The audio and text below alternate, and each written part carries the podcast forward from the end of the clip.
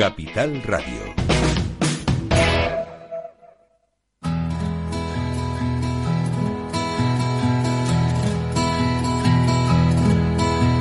Comienza la caja de Pandora.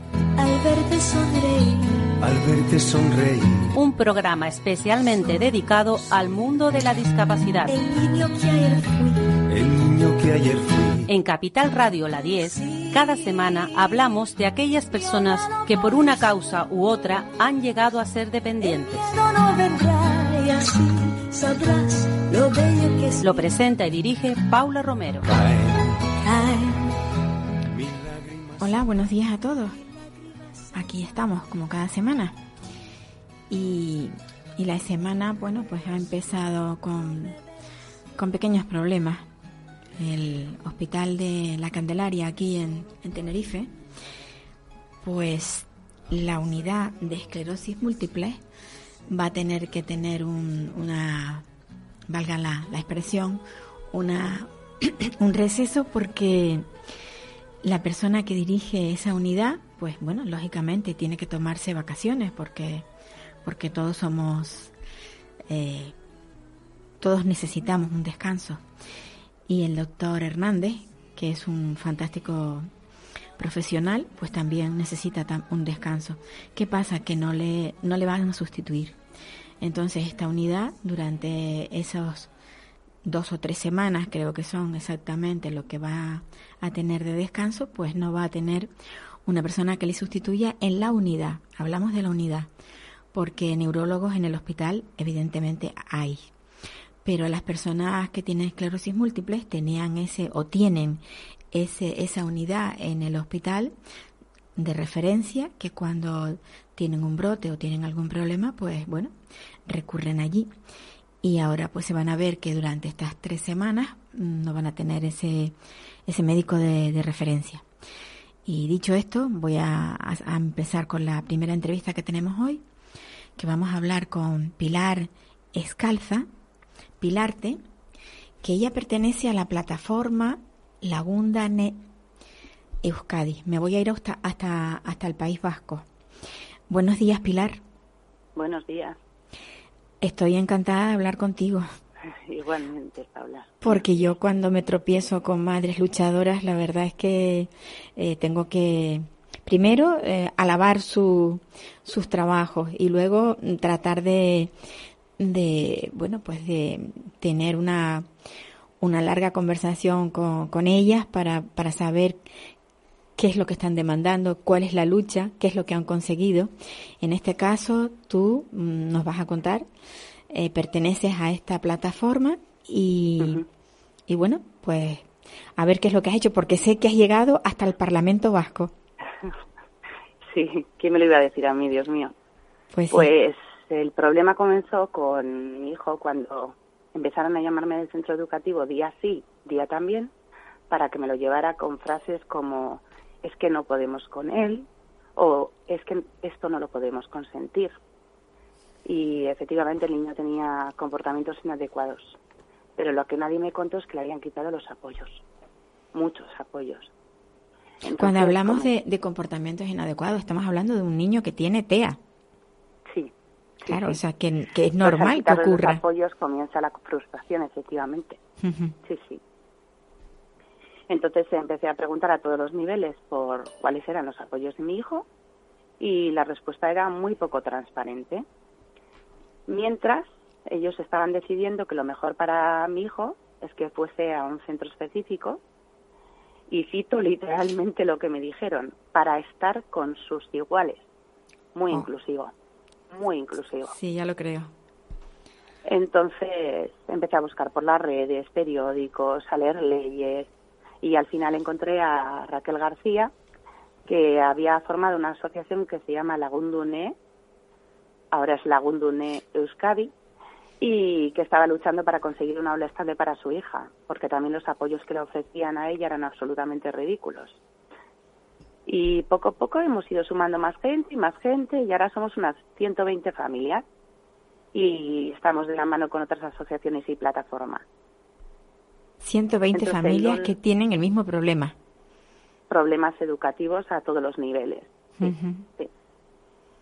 Entonces el lunes 30 por fin conseguimos que sensibilizar a una a una persona del Parlamento y nos llevó allí para poder explicar eh, cómo esa educación inclusiva que garantiza todos los derechos de niños y niñas y jóvenes para que tengan acceso a una educación de calidad y bla bla bla bla bla bla pues no funciona y es que en Euskadi no estamos mejor en Euskadi redactamos una ley en papel que queda divina, pero carente de todo.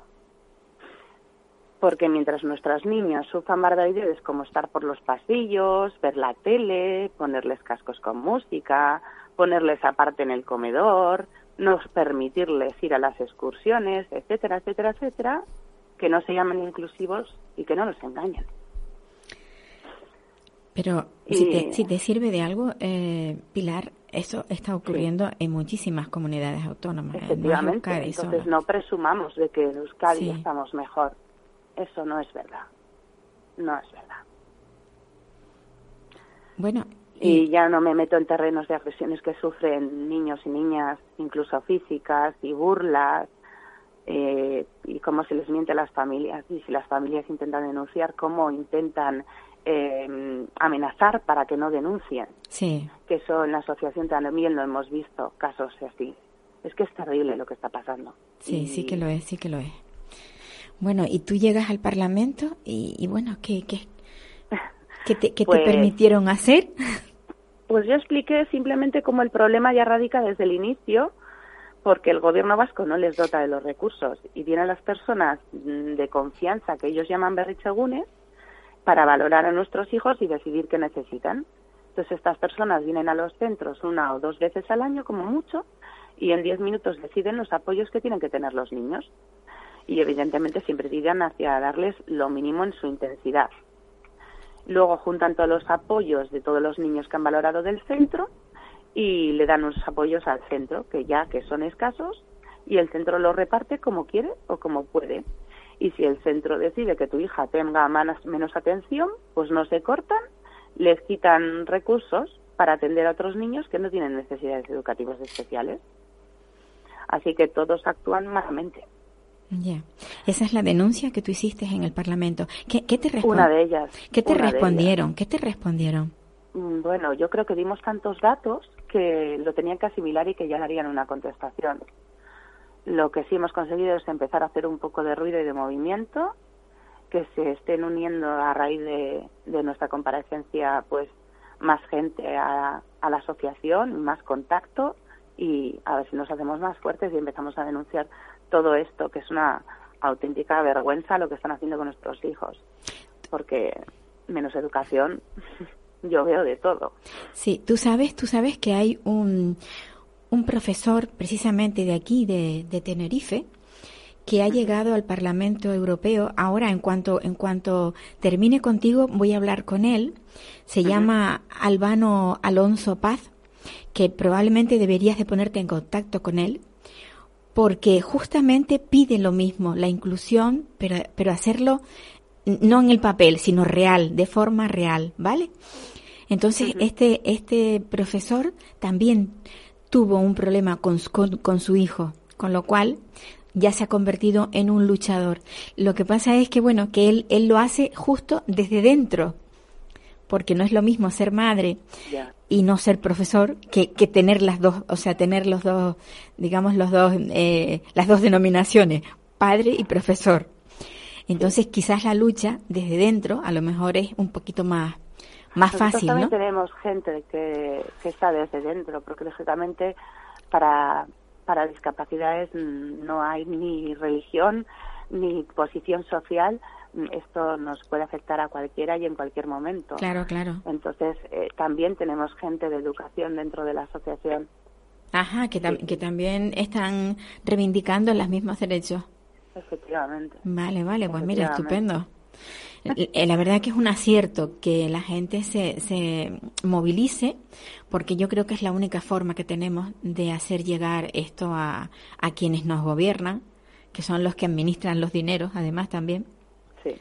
Que eso es, lo, que ese es el problema, que están presupuestos prácticamente el mismo encima, sí. pero el problema eh, cada vez hay más cantidad de niños con dificultades. Sí. Entonces, con un presupuesto prácticamente similar, el problema se les está quedando a todos muy grande.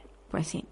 Además, nosotros también tenemos aquí el problema de, de que tenemos que estudiar dos lenguas, con lo cual todos los niños con dificultades de lenguaje eh, o de comunicación, pues tienen un problema añadido. que es Claro, el de- claro. entonces también estamos denunciando cómo eh, hay familias que se están yendo hacia hacia zonas limítrofes a matricular a sus hijos para solventar el problema del idioma. De hecho, el domingo salió una noticia con este tema. O sea, de padres que se trasladan de comunidad eh, Efectivamente. para poder... se van a para- la con Claro, Burgos claro. o con Santander para poder estudiar en un solo idioma y que las dificultades aminoren. Claro, Porque, claro. claro, de- desde el centro educativo les dicen que no, que no, que no se puede hacer ningún tipo de adaptación y que, que no titulen. Y eso no puede ser, porque si la criatura tiene capacidades, ¿qué haces tú? Sin duda. Luchar. Lo que hay que hacer es luchar. No, no se puede hacer otra cosa. Pues yo, Sí, sí. yo Pilar, la verdad es que, ya te digo, me alegro muchísimo haber contactado contigo y, y seguiremos en contacto para ver cómo, cómo va evolucionando todo esto. Mm, Te digo que no tires la toalla por mucho que, No. por muchos escollos que te encuentres en el camino. Porque vas a ser, vas a ser tú la que logre, en nombre de, de tu hijo, vas a ser tú la que logre algo. Pues sí, intentaremos hacer lo más óptimo posible. Y a ver si podemos también denunciar el tema de la logopedia, porque tampoco son logopedas las personas que nos ofertan. Ah, ¿no? Son profesores con un cursillo de logopedia, se llaman ALES, y no hay logopedas en educación. Esto también lo queremos denunciar. Y también lo están denunciando desde los colegios de logopedas, que no hay logopedas en educación. Y encima en tercero de primaria eh, está por escrito en sus papeles, claro, del gobierno vasco que se les deben que se le deben ir retirando esta ayuda. Es decir, que se deben de curar en tercero de primaria o algo así. De repente hablan fenomenal, no tengo ni idea. Pero se lo quitan. Así que todos son falsedades, mentiras y, y muy poca profesionalidad. Muy Pues sí. poca profesionalidad. Pilar, un abrazo muy fuerte. Muchas gracias. Que sigas luchando, que no lo Igualmente, dejes, ¿vale? Muchas gracias. Igualmente, ojalá.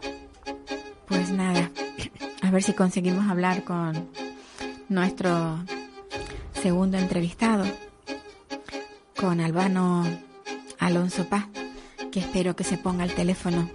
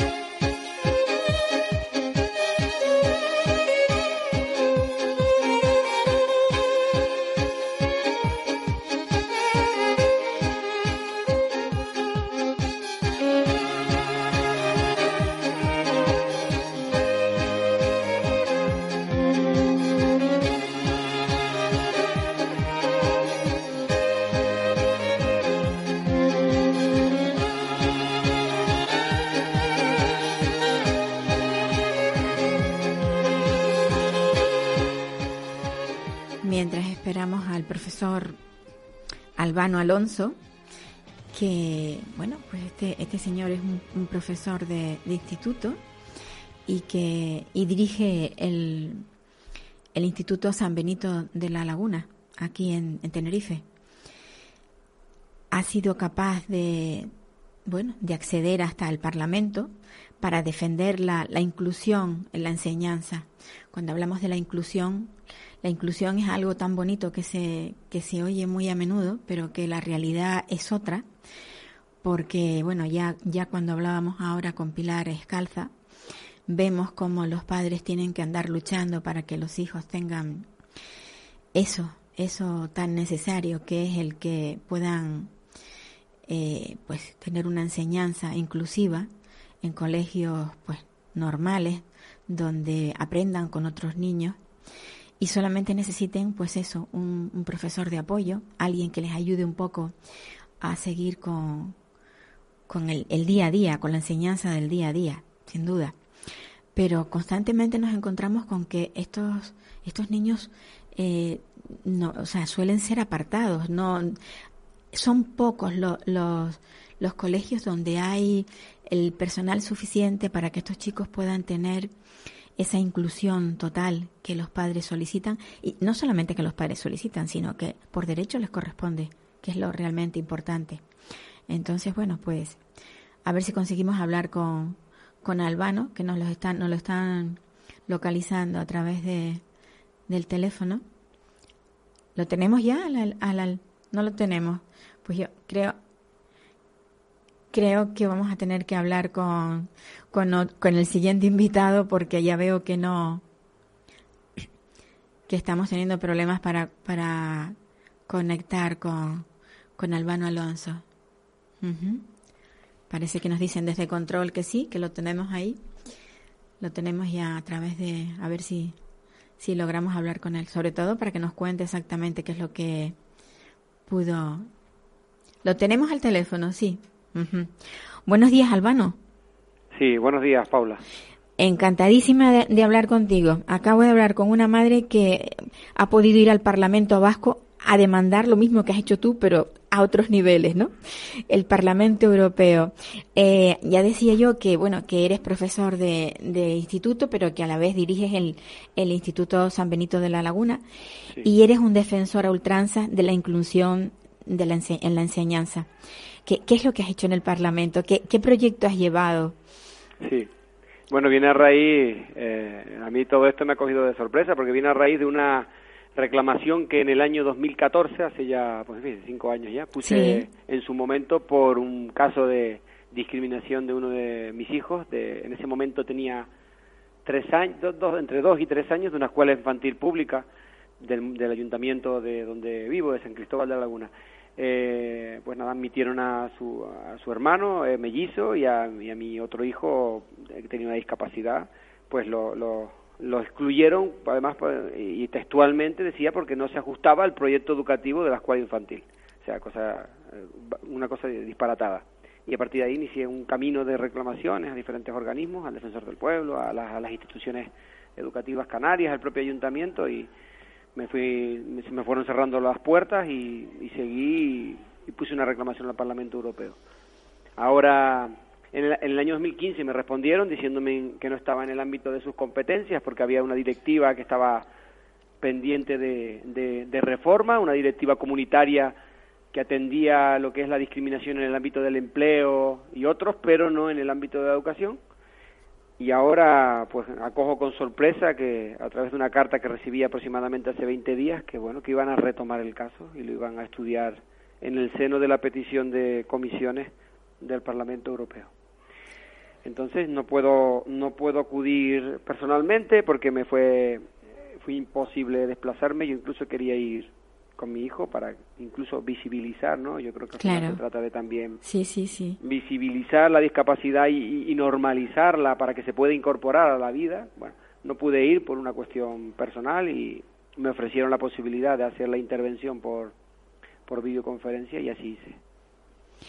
Bueno, yo la verdad es que mm, eh, te doy la enhorabuena porque con esto que tú empezaste por el hecho de que tu hijo había sido rechazado, sabes que, que estás abriendo puertas a muchísimas familias y a muchos otros niños y niñas que tienen la misma problemática.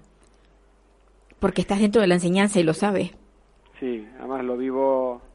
Mi, mi, instituto mm, es un centro público eh, bueno, ordinario. Mi hijo ahora mismo estudia en un colegio muy cercano de donde yo trabajo, a escasamente un kilómetro.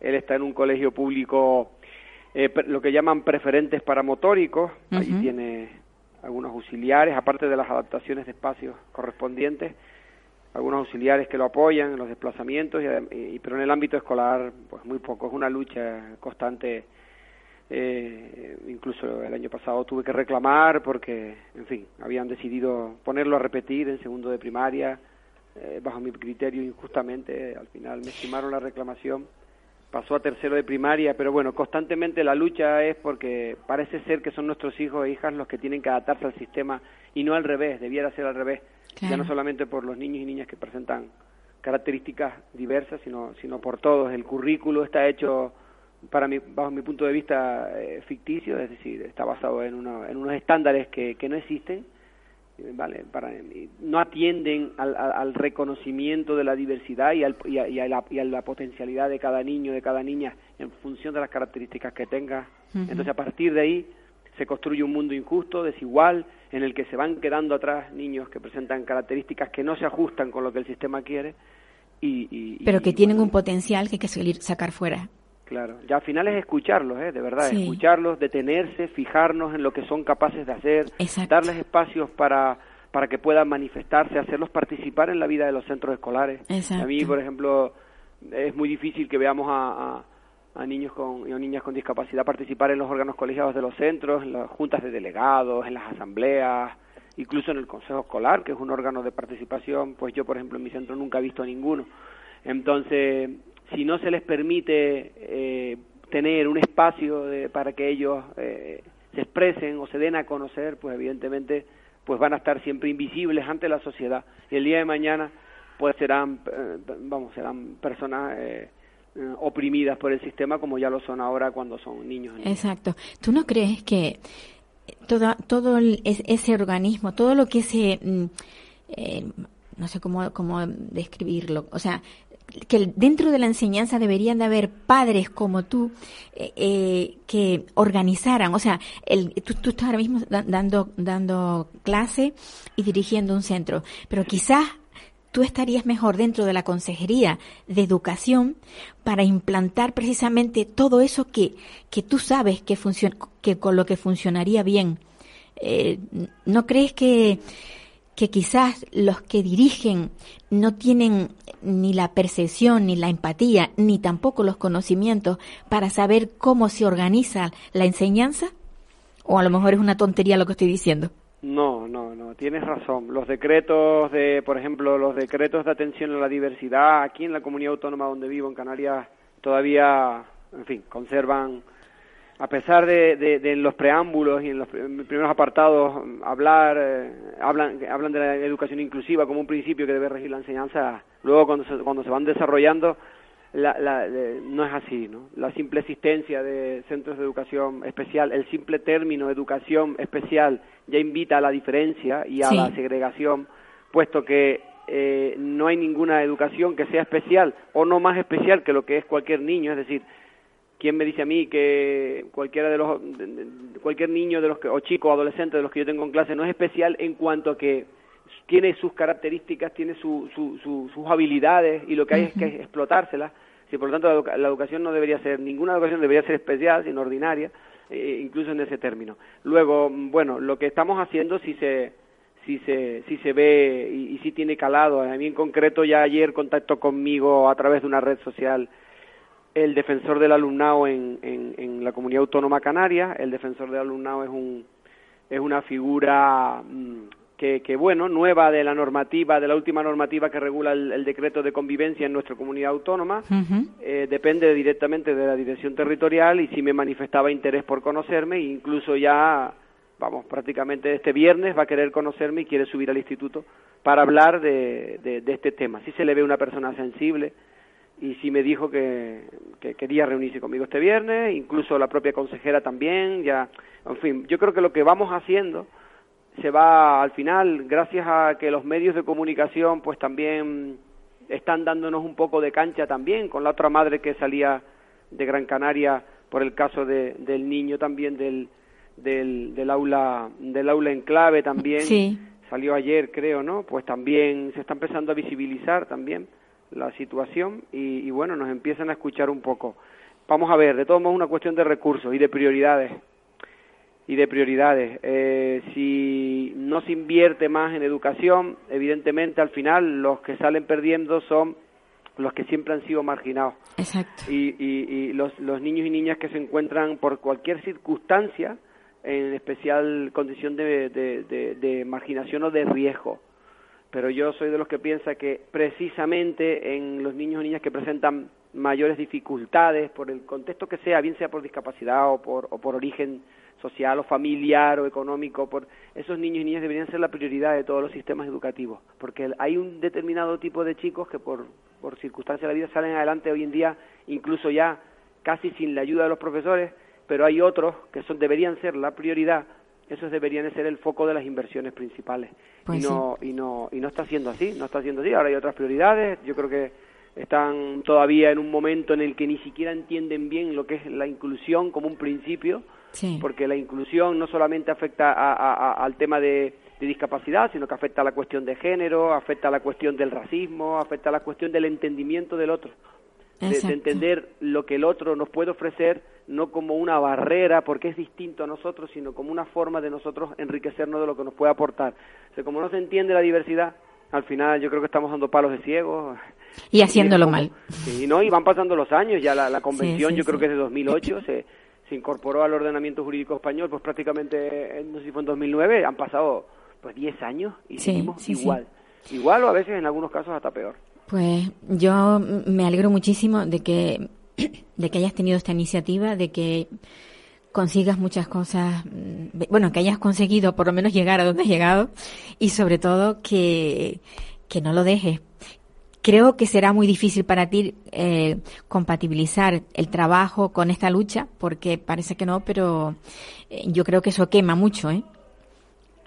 Sí, qué más, yo admiro a las personas que están detrás de movimientos sociales, Sí. de asociaciones y que han contactado conmigo y me cuentan sus casos. Además, Sí, cada sí. vez uno se va se va quemando más y sufre más. Yo la Sí, verdad que ha habido una serie de madres o y padres que han contactado conmigo, me cuentan lo que les ocurre y yo de verdad que, que, que, que la verdad que, que luego ven- venga Dolores Montserrat, que es la persona que el otro día la presidenta de la Comisión del Parlamento Europeo, la que respondió a mi, a mi discurso sobre la diversidad y sobre la inclusión, diciendo que España es uno de los países más avanzados de Europa en cuanto a inclusión y que, y que el 80 y pico, 99 90% de los niños españoles estaban bien atendidos en las aulas ordinarias. con- O sea, es, es, es una- un ejemplo de hipocresía social. Total, total. Es un ejemplo de hipocresía social. Entonces, mm, porque luego hay que bajar a las aulas, que es lo que hizo, hay bajar, a bajar a la realidad, que es lo que hizo la- el informe de las Naciones Unidas del año pasado, cuando una serie de técnicos de la Comisión de Discapacidad de las Naciones Unidas vinieron a España, vi- fueron a los centros de educación especial, fueron a los centros ordinarios, a las aulas en clave, etcétera, y vieron la realidad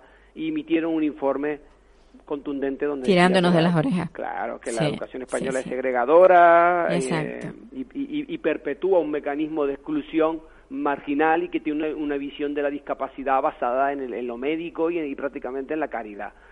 Y que al final España venga diciendo que rechaza el informe porque no lo ve así y le parece hasta demasiado duro. O sea, es lamentable. Pero bueno, es a- lamentable, pues sí. Mm. Albano, muchísimas gracias. Sé No, que te estoy robando tiempo, pero te lo agradezco muchísimo y en, al- en, en algún otro momento me gustaría que pudieras pasar por la, por la emisora y, y hablar más largo y tendido de todo ese trabajo que haces y ese gran proyecto que tienes en mente. Gracias, gracias a ustedes y, y- y- y nada, gracias por visibilizar y dar voz a, a uno de los sectores que más sufre exclusión y marginación y por lo tanto vamos perdiendo voz y no tenemos algún medio de comunicación detrás que nos respalda y que permite amplificar nuestra nuestro punto de vista y que llegue a, las a las autoridades y a las personas que toman decisiones. Aquí Gracias nos vas a tener siempre. Muchas gracias, Paula.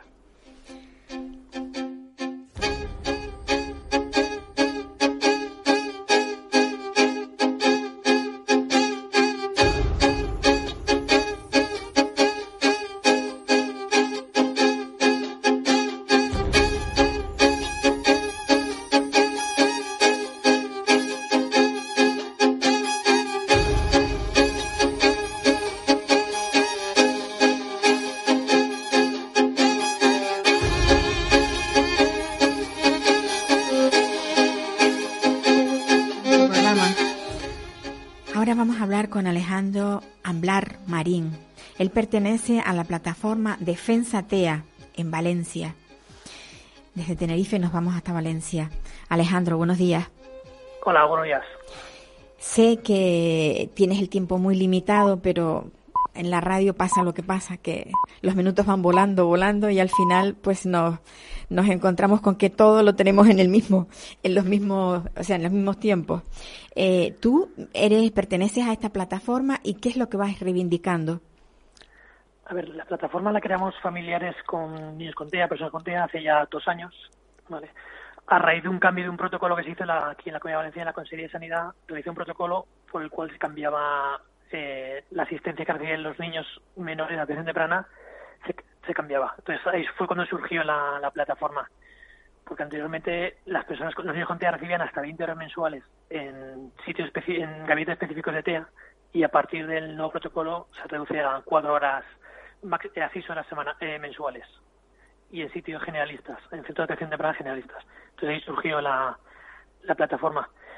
Básicamente lo que reivindicamos es que se cumpla con la Declaración de los Derechos Humanos de la ONU y con la y con la Constitución española, que es los derechos de a la educación, a sanidad y a recibir las ayudas necesarias de la ley de dependencia. O sea, ahora mismo eh, mm, lo que es la atención temprana en casi todas las comunidades autónomas a los seis años termina. Correcto. La Audiencia también, lo que pasa es que ahora, eh, por problemas de plazas y, y de, de recursos, a muchos niños con cuatro años se les da de alta con la excusa de que en el colegio reciben los recursos necesarios, que es una, una otra mentira. No se comprueba si está, si lo reciben, simplemente como está escolarizado el niño y hacen falta plazas de atención temprana, pues los dan de alta. Desgraciadamente, con cuatro añitos ya los dan de alta. O sea, que ni siquiera llegan a los seis años. No, no. eh, más del 50% de los niños no llegan a los seis años. Y estamos hablando de niños con necesidades especiales, estamos hablando de niños con, con problemas motrices, con problemas psicológicos. A ver, en este caso en concreto estoy comentando en, en niños con trastorno de autista, ¿vale? Ajá. que por este motivo se, se, les, se les da de alta, cosa que es más su derecho a atención temprana es hasta los seis años, que marca por ley. Claro, Pero claro. por como hay problemas eh, de plazas, pues la única solución que han encontrado es darlos de alta a los cuatro años, para poder atender a más niños. Aún así, justamente hoy me he reunido con, con un partido, un grupo parlamentario aquí en la comunidad, y la última noticia es que son hay 500 niños de la comunidad valenciana en lista de espera para atención temprana. 500 niños. Yo no sé si está aumentando el, el tema de, de- del autismo, pero es que cada día o, se les diagnostica antes o tú que estás dentro de este mundo, ¿tú crees que realmente está aumentando el número de personas con autismo? A ver, yo creo lo que hay es más concienciación con respecto al autismo. Falta mucho, pero ahí hay más, hay más conocimiento. Entonces, probablemente personas de- que sean ahora adultas, que seguramente tengan eh, TEA, no se lo- en su momento no se lo diagnosticaron. pero ahora, ahora hay más concienciación y hay, y hay más preocupación y se detecta, no antes, pero sí que se detecta con eh, más casos. Más casos, claro. Porque además el, el tema está en que eh, estas personas, mm, cuando se les trabaja desde pequeños, eh, pueden llegar a tener una vida normalizada. Eso es, efectivamente. Eh, lo que nosotros intentamos transmitir a la administración es que no es un gasto, es una inversión. Lo que Claro. se invierte en estas estos niños ahora, de- pequeños y en su adolescencia, eso va a revertir en un futuro. Porque esas personas van a ser, den- dentro de cada caso, van a tener un, un mayor nivel de autonomía e independencia. Incluso muchas de ellas pues, van a ser capaces de poder ser un activo para la sociedad, van a poder trabajar y cotizar. Pero si no se hace esa inversión ahora, los estamos destinando al fracaso, a estar destinados en su casa o centros ocupacionales o centros de día, centros residenciales. Entonces, por eso creemos que es importante que se invierta en el futuro de estas personas, además que su derecho. Sí, sí, sí. Oye, ¿y habéis notado diferencia entre el antiguo gobierno que teníais antes y el de ahora? Porque se supone que el de ahora tiene, eh, digamos, mm, desde el punto de vista social, como más empatía, ¿o no? ¿O sí? ¿O es lo mismo? A ver, empatía sí tienen más, eh, había más comunicación, pero el problema es que el autismo es una discapacidad invisible Sí, y es poco conocido. exacto. Entonces los políticos se mueven por lo que la sociedad les pide. Entonces no, no ha habido muchos avances porque no lo ven como una prioridad. De eso, de hecho, por eso en la plataforma, eh, después de un año ya decidimos salir a la calle y movilizarnos para crear un poquito de ruido y concienciación. Entonces, llevamos ya un año eh, manifestándonos los últimos viernes de cada mes ante la- el Palacio de la Generalitat, aquí en Valencia. Y el año pasado, en, mar- en marzo de este año, hicimos una manifestación que acudieron casi 2.000 personas, eh, coincidiendo con el Día Internacional del Autismo. eso, reivindicando los derechos de las personas con autismo. ¿Y qué respuestas habéis recibido? A ver, por desgracia, han sido muchas, eh, sido palabras vacías y compromisos que en muchos casos se han incumplido. Claro. De hecho, en las elecciones, eh, aquí en la Comunidad Valenciana hubo elecciones el 28 de abril y nosotros juntamos a todos los partidos políticos y conseguimos que firmaran eh, un decálogo de intenciones a todos los partidos que se presentan a las elecciones. Ese decálogo lo firmaron, se ha creado un nuevo gobierno y de momento llevamos ya tres meses y no se ha hecho nada y lo que es peor es que no se han querido ni reunir con nosotros otra vez. O sea, que lo han dejado en el olvido. Correcto. Pues la, os queda mucha lucha, ¿eh? Sí, no, no, el camino va a ser largo, pero bueno, nosotros no vamos a parar porque nuestros hijos nos necesitan y las personas con TEA necesitan que la sociedad eh, pues de, alce su voz por ellos. Pues sí, la verdad es que sí, que, que está tan complicado en, en, cualquier, o sea, en cualquier área, en la enseñanza, en, en o sea, las personas con discapacidad mmm, están siendo abandonadas, ¿no? Sí, totalmente. A ver, nosotros lo que, lo que exigimos es que se cree un plan de acción para coordinar el trabajo de todas las consejerías, tanto sanidad, comunicación como en igualdad, simplemente para que se implemente la Estrategia Nacional de Autismo que fue que fue aprobada en el Congreso de Diputados en 2015 y por desgracia no sé ahí en Canarias cómo está el tema, pero aquí en la Comunidad Valenciana no se ha implementado. Aquí, aquí estamos igual, más o menos, no, no creas, no crees que hay cambios.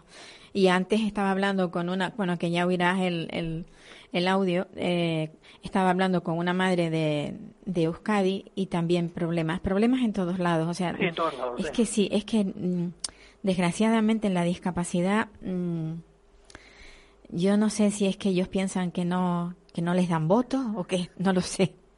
Que ahora pueden votar, ¿eh? Ojo. Sí, no, pero da la sensación como si es un mundo paralelo. La discapacidad es un mundo paralelo. Sí. Y lo tienen ahí eh, apartado. Y no, no, la, la discapacidad es parte de nuestro mundo y hay que integrarla, hay que incluirla. Y eso enriquece a la sociedad. Entonces, pues es, es importante que haya inclusión en las aulas para que todos los niños convivan con eso desde pequeñitos. Entonces haremos a la sociedad mucho mejor en un futuro. Sin duda. Pero y, queda mucho camino, queda mucho camino por recorrer. y, que, y que aprendan que, que, bueno, que todos, todos no tenemos que ser iguales. Hay mucha diversidad en el mundo en general. Correcto. Pues también Correcto. entre nosotros, qué duda cabe. Y luego, ¿qué es lo que yo constantemente digo? Que ese potencial que tienen estos niños, que lo único que hay que hacer es trabajar con ellos, nada más. Más profesores, más monitores, más gente que se ocupe de ellos. Que no, no, no se puede hacer un aula con 40 niños y a ver que cada cual, mmm, si es muy avispado y es muy listo, pues sale adelante. Pero cuando haya una persona con una, con algún problemilla, aunque no sea discapacidad, sencillamente falta de atención, cualquier cosa, ese niño no va a salir adelante igual. Correcto, así es, así es. Pero es que, sí, en fin, estamos tan atrasaditos. Vamos a ver si logramos con, así, con, con padres, con madres, con asociaciones, con plataformas, que todo esto salga adelante. Y nosotros aquí, desde, desde nuestros micrófonos, que ya vamos casi por el, el, los 10 años, seguiremos dando la batalla a todo esto. Yo te quería felicitar por el programa y darte las gracias por dar visibilidad a la discapacidad, mm. que es muy importante tener una voz y que la gente eh, nos escuche. Alejandro, gracias a ti por estar ahí al pie de, del cañón, que no es fácil, ¿eh? No es fácil. No es nada fácil. Un abrazo. Vale, muchísimas gracias, Paula. Estaré, seguiremos en contacto. Perfecto, gracias. Un saludo.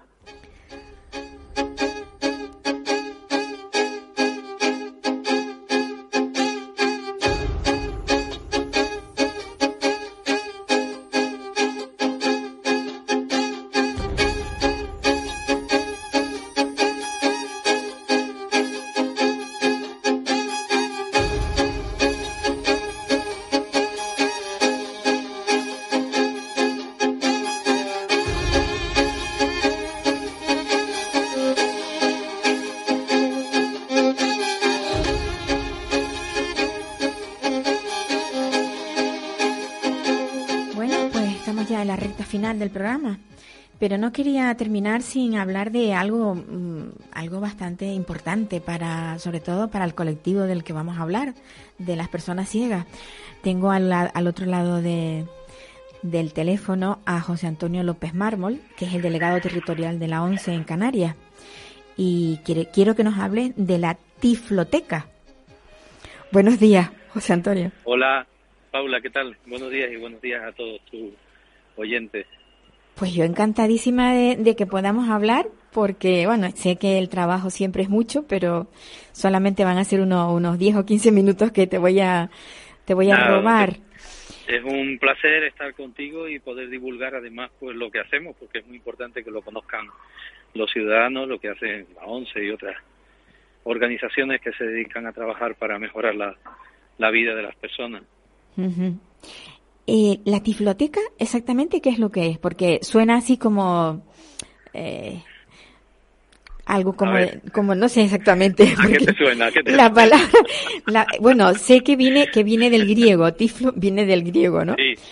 Pero así suena como muy tifloteca, muy rimbombante, ¿no? Sí porque bueno, teníamos una biblioteca, hasta ahora hemos tenido pues biblioteca, videoteca, sí. eh, fonotecas también en el caso de la ONCE, lo que era su colección de, de libros hablados, ¿no? Sí. Y, y entonces, bueno, pues teníamos muchos recursos que no sabíamos muy bien dónde colocarlos, porque al final pues tienes un montón de relieve, ahora con las impresoras 3D pues estamos haciendo muchísimas figuras pues muy interesantes y que era muy complicado de enseñarle a una persona ciega cómo era pues Mafalda o el rostro de Don Quijote o el trono de Juego de Tronos, que el, el trono de hierro este, no sé si has visto la serie o algún capítulo esto, pues bueno, pues todas esas figuras son hoy día relativamente sencillas de, de hacer con estas impresoras 3D que tantas cosas están eh, eh, facilitando también la vida porque se pueden hacer prótesis, se pueden hacer muchísimas cosas con este tipo de, de impresoras y para las personas ciegas pues ha venido también muy bien porque con poco coste y con relativo, hombre, siempre lleva trabajo porque hay que diseñar los, los objetos, pero sí que mucho más sencillo que antes que se, era todo de manera artesanal, ¿no? Pues todo esto ha venido a, a darnos la posibilidad de tener en un espacio en los centros de la ONCE, pues un, una, un conjunto de, de, materiales táctiles, materiales en relieve, juegos de mesa y todo lo que tiene que ver también con las tecnologías de la comunicación y poderlo unir y ponerlo en los centros a disposición de, de los afiliados, ¿no? de los eh, usuarios, de la comunidad educativa, de los alumnos, de sus padres y ahí pues muchísimos eh, cuentos también, por ejemplo, adaptados que pueden utilizar pues niños ciegos con sus compañeros videntes de clase, padres con sus hijos que a lo mejor tienen una discapacidad visual o al contrario, padres con discapacidad visual y hijos que no tienen ninguna y pueden eh, utilizar esos mismos cuentos que están escritos en tinta y en braille, que están diseñados con dibujos en relieve y con colores, pues para para poder interactuar juntos. Y, bueno, pues todo ese material está en esta tifloteca, además de, los de típicas estanterías con libros para que también pues pueda ser un espacio para leer, para jugar, etcétera, ¿no? Te puedes bajar un libro de nuestra biblioteca digital, puedes bajarte un audio con el contenido de una audiodescripción y, y la banda sonora de una película completa, eh, en fin, puedes hacer pues un montón de cosas que a lo mejor pues eh, las, las personas que llegan por primera vez a la a la 11 pues tienen necesitan también pues de alguien que les eche una mano y les enseñe a hacer esto luego en su tablet, en su ordenador, en su smartphone, etcétera. Y esto para la enseñanza también sirve, me refiero, a nivel de, de colegios, de universidad, se, se puede tirar de la tifloteca, ¿no? La comunidad educativa pues puede ir allí a a echar un, vistazo, conocer el material que tenemos, los recursos con los que cuenta la ONCE para que luego cuando se encuentren, pues por ejemplo, con un niño ciego en el aula, pues tengan esa, esa información y puedan eh, conocer los recursos con los que van a poder contar para trabajar con, con ese alumno eh, un poco especial, digamos, ¿no? Que tiene una discapacidad visual. Yo es que recuerdo de haber hecho, haberle hecho una entrevista a una niña que, que es ciega o sea, no era ciega del todo, pero tenía una visión bastante dificultosa. Y, ella me decía que había estudiado algo de arte. Y yo decía, qué difícil es para un ciego estudiar arte. Pues Porque cómo ves tú las figuras, cómo ves las pinturas, cómo... No es nada sencillo y necesita, pues, supongo que utilizar ayuda óptica, ayuda técnica, eh, para poder, hoy día, pues por ejemplo, las tablets y los teléfonos móviles, ¿no? Estas pantallas que con... Eh, eh, mm, abriendo o cerrando los dedos te amplían las imágenes, Sí. eso es una maravilla. Sí, sí, sí, no, sí, para ustedes ¿eh? Por es ejemplo, maravilloso. pues ahora aquí tenemos una afiliada, por ejemplo, en, yo te estoy hablando hoy desde Las Palmas, Sí, y, y esta eh, afiliada pues acaba de hacer sus prácticas, eh, ha hecho eh, alguna formación relacionada con la historia y los museos, y ha hecho pues prácticas en, un, en el Museo Tiflológico de la ONCE, que está en, en Madrid, en la calle La Coruña, que por cierto invito a, a todos tus oyentes y a ti, si no has tenido oportunidad de verlo, no, no, pues lo he visto, abre, ¿no? abre de lunes a sábado ¿eh? y es en la en una página web Museo Tiflológico de la ONCE con poner eso en algún buscador pues ya te lo localiza y ahí está el horario les garantizo que se van a quedar sorprendidos porque hay muchísimos monumentos de famosos desde no sé desde la, la mezquita de Córdoba el Taj Mahal el Palacio Real hay muchísimas maquetas eh, Sí, las grandes maravillas del mundo que pueden Sí, que están ahí hechas. Efectivamente. Ajá. El, el teatro de Mérida, el teatro romano, en fin, hay mucha, el acueducto de Segovia, con todo detalle, muy bonito, se puede tocar. Bueno, es que yo creo que es obligatorio tocar en este caso. Y, y bueno, pues hay mm, cosas muy interesantes que de otra manera pues no podrían ver tampoco las personas ciegas, ¿no? Y es un museo que tiene ya, yo creo que en torno a los 30 años y, y bueno, pues está muy curioso de ver y les invito a, a todos a que pasen por allí y bueno, pues tengan la oportunidad de ponerse en, el, en la piel de una persona ciega. Y, Cre- creo que estamos perdiendo cobertura porque te escucho muy Sí. mal. No sé si es Espera un que... momentito. No, estoy estoy en la calle, o sea que no, no Ah, sé... pues no sé si sería si sería que a No, lo pero mejor... estoy quieto, además, vamos, no, no, no, no, no entiendo, pero bueno. Bueno, que decíamos que bueno, que la A ver, visita... ahora. Sí, ahora te A oigo ahora, mejor, ¿me te oigo escuchas mejor. Vale, sí. vale. Muy bien. Pues te decía eso, ¿no? Que la, la posibilidad de ver este museo, pues está ahí, la pueden, lo pueden hacer pues, todas las personas, entrada libre y gratuita, y está en Madrid, en la calle La Coruña. Y la tifloteca esta que se ha abierto ahora, que se ha inaugurado recientemente en Gran Canaria, eh, ¿qué piensan hacer otra aquí en, en Tenerife o...?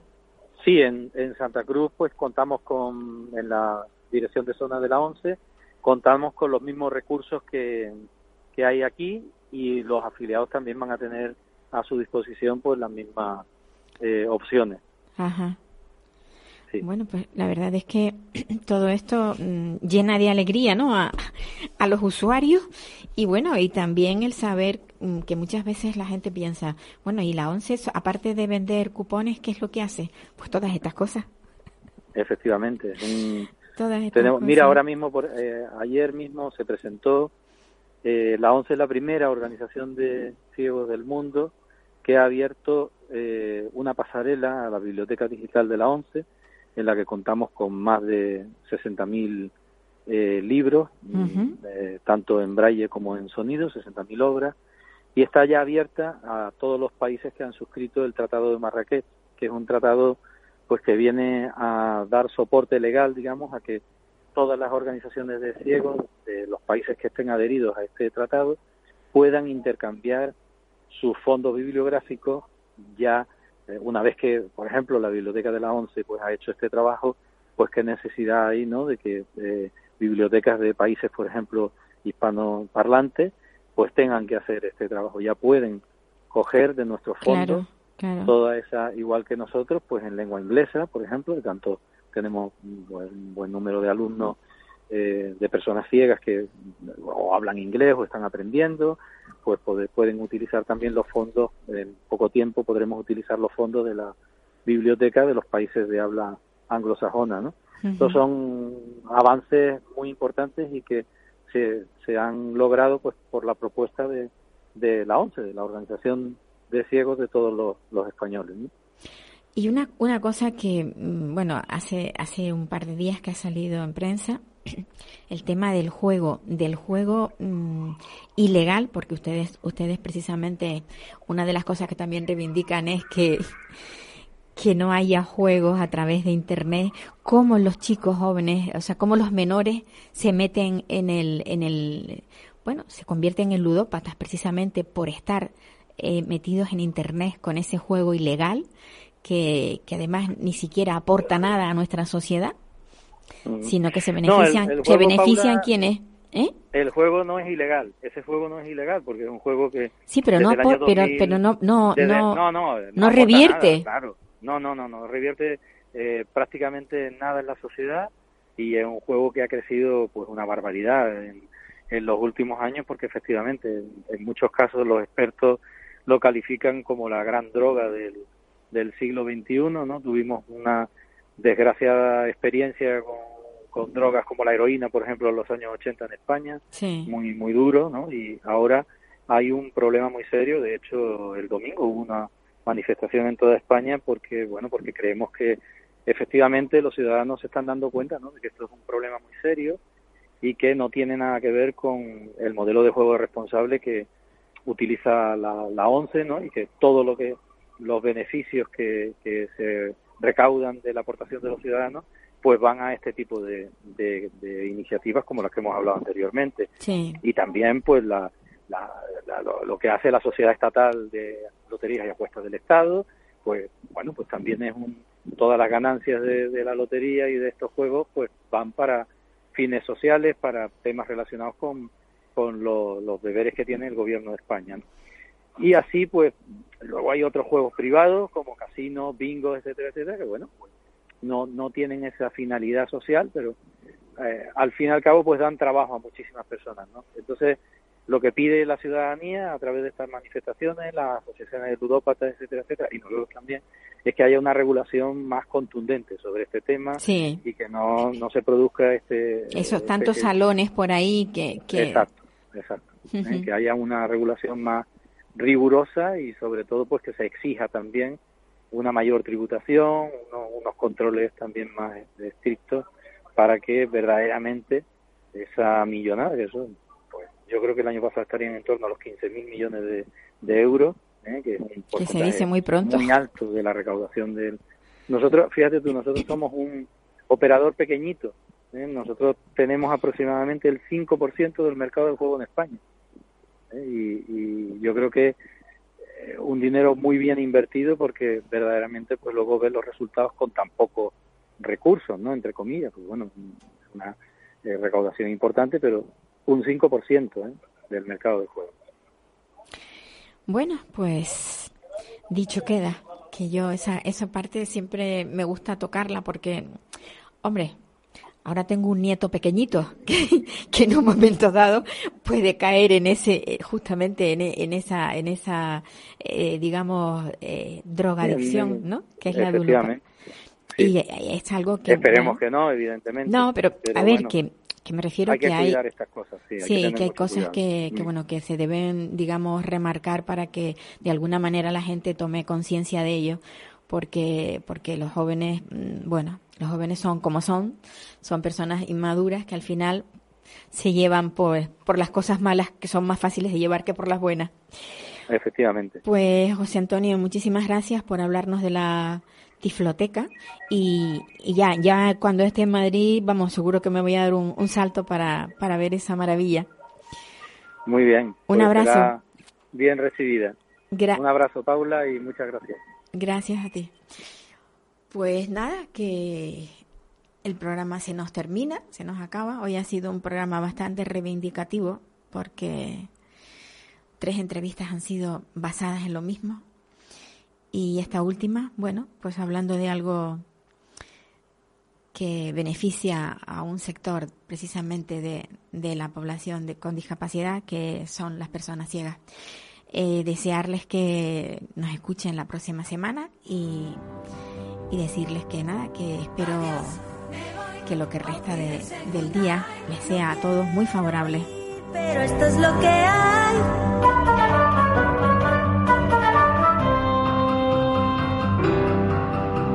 Adiós, me voy, olvídense nadie. Adiós, adiós,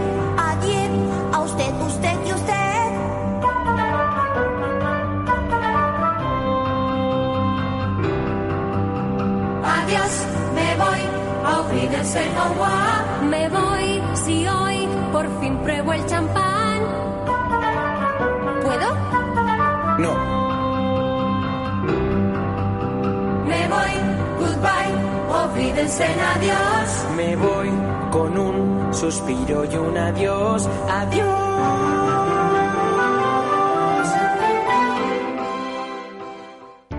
Para personas inquietas, Capital Radio.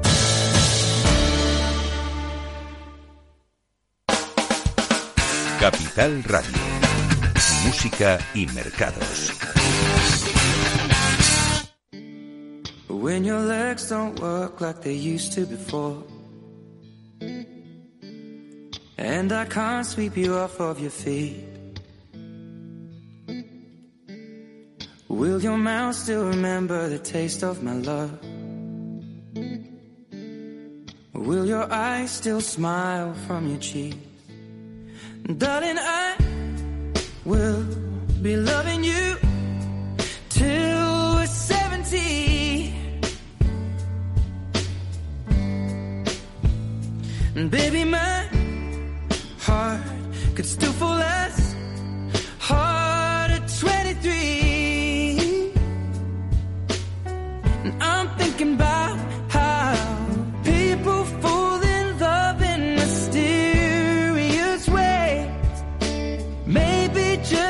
touch of